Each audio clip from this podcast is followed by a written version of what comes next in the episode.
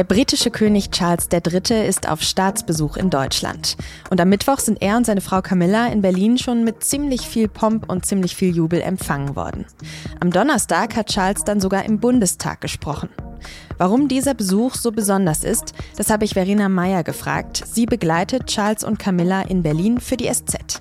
Sie hören auf den Punkt, den Nachrichtenpodcast der Süddeutschen Zeitung. Ich bin Tami Holderried. Ich freue mich, dass Sie zuhören.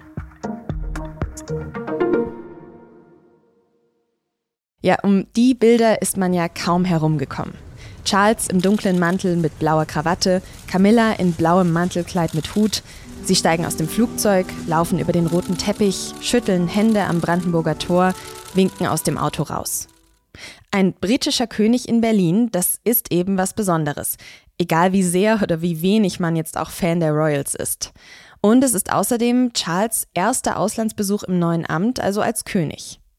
Bundespräsident Frank-Walter Steinmeier hat deshalb am Mittwoch in einer Rede beim Staatsbankett für Charles auch betont, wie wichtig dieser Besuch für die deutsch-britischen Beziehungen sei. Und so ähnlich klang das auch, als Charles dann am Donnerstagmittag eine Rede im Bundestag gehalten hat, übrigens als erster Monarch überhaupt.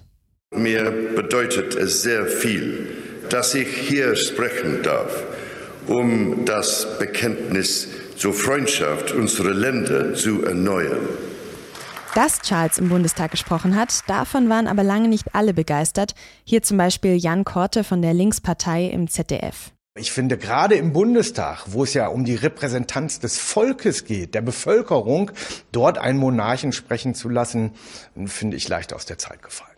Mein Kollege Daniel Brössler hat die Rede live verfolgt und er hat mir danach sein Fazit per Sprachnachricht zugeschickt.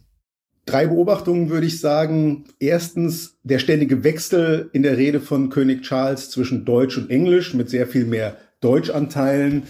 Das war, glaube ich, so eine Botschaft an sich. Äh, wir sind äh, eng miteinander verbunden. Zweite Beobachtung, das Wort Brexit ist nicht gefallen. Damit konnte, glaube ich, auch keiner rechnen. Aber trotzdem schwang das in dieser Rede immer mit dass wir trotz des Brexits eng verbunden sind, dass wir Freunde sein können, sogar so gute Freunde, dass wir übereinander lachen können, hat er gesagt. Dritte Beobachtung, die ganz starke Betonung des gemeinsamen Stehens gegen den russischen Angriffskrieg in der Ukraine.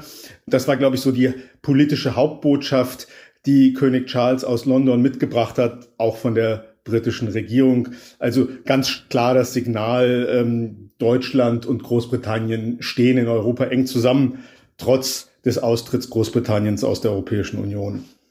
Geht es also am Ende hauptsächlich um Symbole? Oder warum ist dieser Besuch des neuen britischen Königs so wichtig?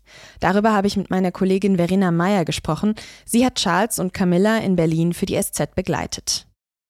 Verena, wie war bzw. ist denn die Stimmung gerade in Berlin? Sind die Menschen schon im Royals-Fieber? Ja, das hat mich auch überrascht, wie groß das Interesse eigentlich ist. Also vor allem gestern vor dem Brandenburger Tor. Also ich habe äh, das Gefühl, äh, dass selbst bei den schwer zu beeindruckenden Berlinern, es ist ja hier immer irgendwas in der Stadt, irgendein Staatsbesuch, aber da kam dann teilweise doch äh, royale Stimmung auf. Und das lag unter anderem auch daran, wie dieser Besuch abläuft und dass viele Dinge äh, stattgefunden haben, die sonst so nicht stattfinden. Zum Beispiel vor dem Brandenburger Tor wurde der Charles mit militärischen Ehren äh, begrüßt. Das ist so ein Zeremoniell, das normalerweise vor Schloss Bellevue stattfindet. Aber das erste Mal in der deutschen Nachkriegsgeschichte wurde ein Staatsgast da quasi mit diesen militärischen Ehren vor dem Brandenburger Tor empfangen. Und das ist etwas, was halt viele Berliner auch interessiert. Also du würdest sagen, er hat sich äh, ganz gut so als König auf seiner ersten Auslandsreise gemacht? Ich habe die beiden, also sowohl Charles äh, und Camilla, als sehr pragmatisch und gelassen erlebt. Also da merkt man, äh, die beiden haben einfach schon viel hinter sich und sind jetzt äh, durch nichts mehr zu erschüttern. Ich musste auch, als ich die beiden begleitet habe, ähm, die ein bisschen vergleichen mit anderen Besuchen von britischen Royals. Also da ist natürlich die Queen, die war 2015 in der Stadt. Das war übrigens ihr letzter Staatsbesuch damals in Deutschland. Und die hat das sehr geschichtsträchtig und staatstragend ausgelegt. Also sie war damals im Konzentrationslager Bergen-Belsen und hat ihren Aufenthalt genützt, um sozusagen so eine Art Vermächtnis abzulegen oder auch zu mahnen, dass Europa zusammenstehen muss, um den Frieden zu erhalten. Und ähm, dann zwei Jahre später, 2017, war dann Charles Sohn da, der William, mit seiner Ehefrau Kate. Und die sind da so als junge, coole Royals aufgetreten. Also die sind da herumgerudert, waren in einem Berliner Club, hatten sogar so einen Social Media Hashtag Freundship hieß der.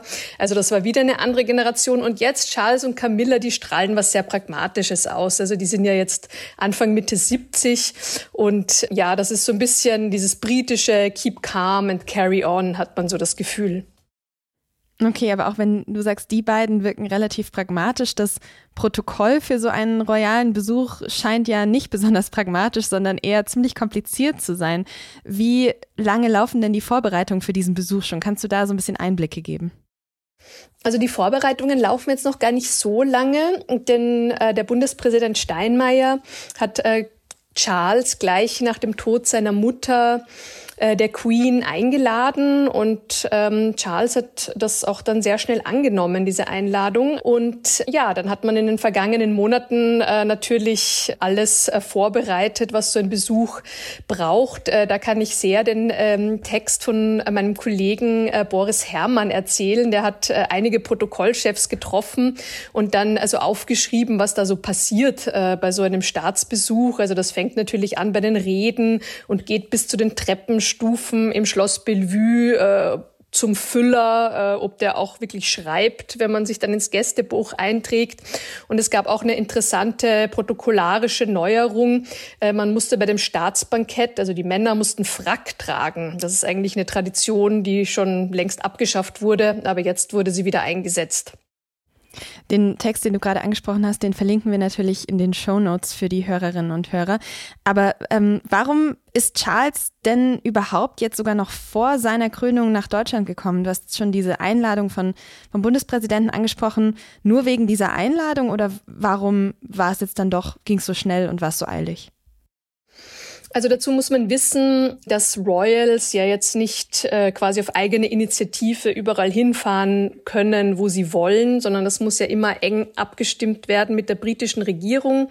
Und deswegen wird dieser Besuch natürlich jetzt als Symbol dafür gesehen, dass äh, die Briten sich wieder Europa zuwenden wollen und äh, quasi ins Herz äh, Europas zielen und ähm, um die Beziehungen, die in den vergangenen Jahren recht turbulent waren. Man will da jetzt einfach ein neues Kapitel äh, aufschlagen. Äh, so hat das ähm, Steinmeier ausgedrückt.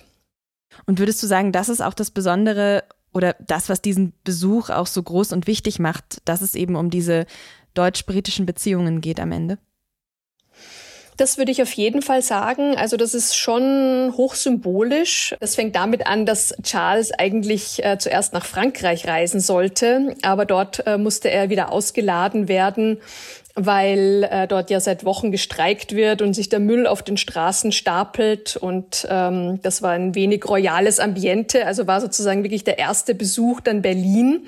Und wenn man das jetzt wieder mit seiner Mutter vergleicht, die hatte ihren ersten Staatsbesuch im Commonwealth. Also das ist, finde ich, schon ein sehr deutliches Signal, dass sozusagen der Fokus der Briten äh, sich nach Zentraleuropa richtet. Und das ist natürlich gerade in einer Situation, wo wieder Krieg in Europa herrscht, natürlich ein wichtiges wichtiges Signal.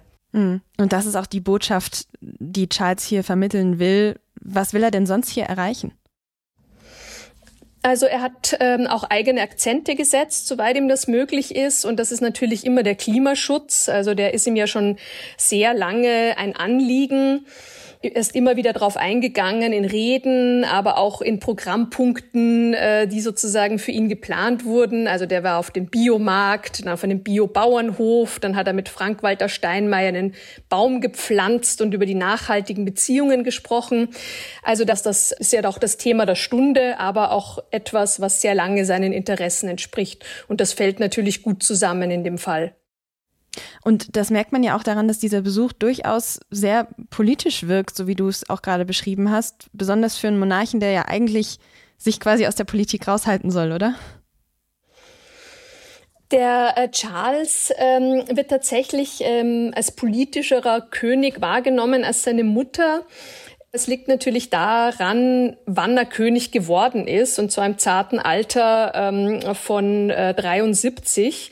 Und da hat er natürlich wirklich viel Zeit, seine Interessen herauszubilden, ein Profil zu schärfen. Dieses Profil ist äh, der Klimaschutz. Also der ist ja auch beim Klimagipfel äh, in Glasgow äh, 2021 aufgetreten. Also alle diese Dinge haben dazu geführt, dass er sein Profil schärfen konnte und deswegen jetzt als politischer König wahrgenommen wird.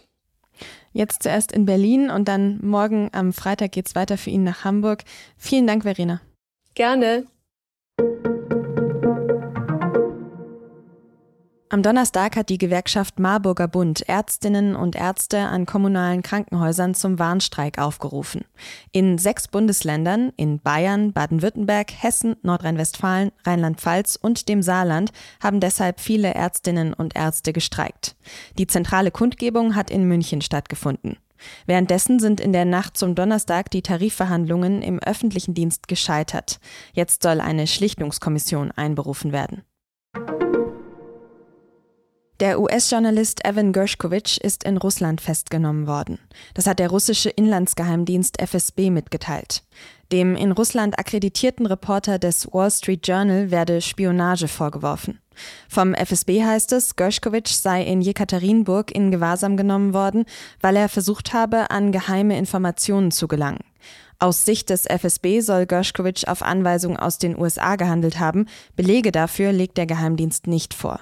Das Wall Street Journal hat sich tief besorgt um die Sicherheit ihres Reporters gezeigt.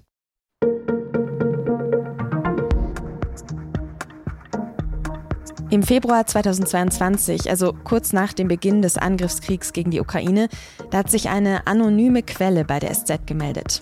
Sie sei wütend über die Invasion, hat die Person geschrieben, und sie hat der SZ hunderte interne E-Mails, Verträge und Designhandbücher geschickt.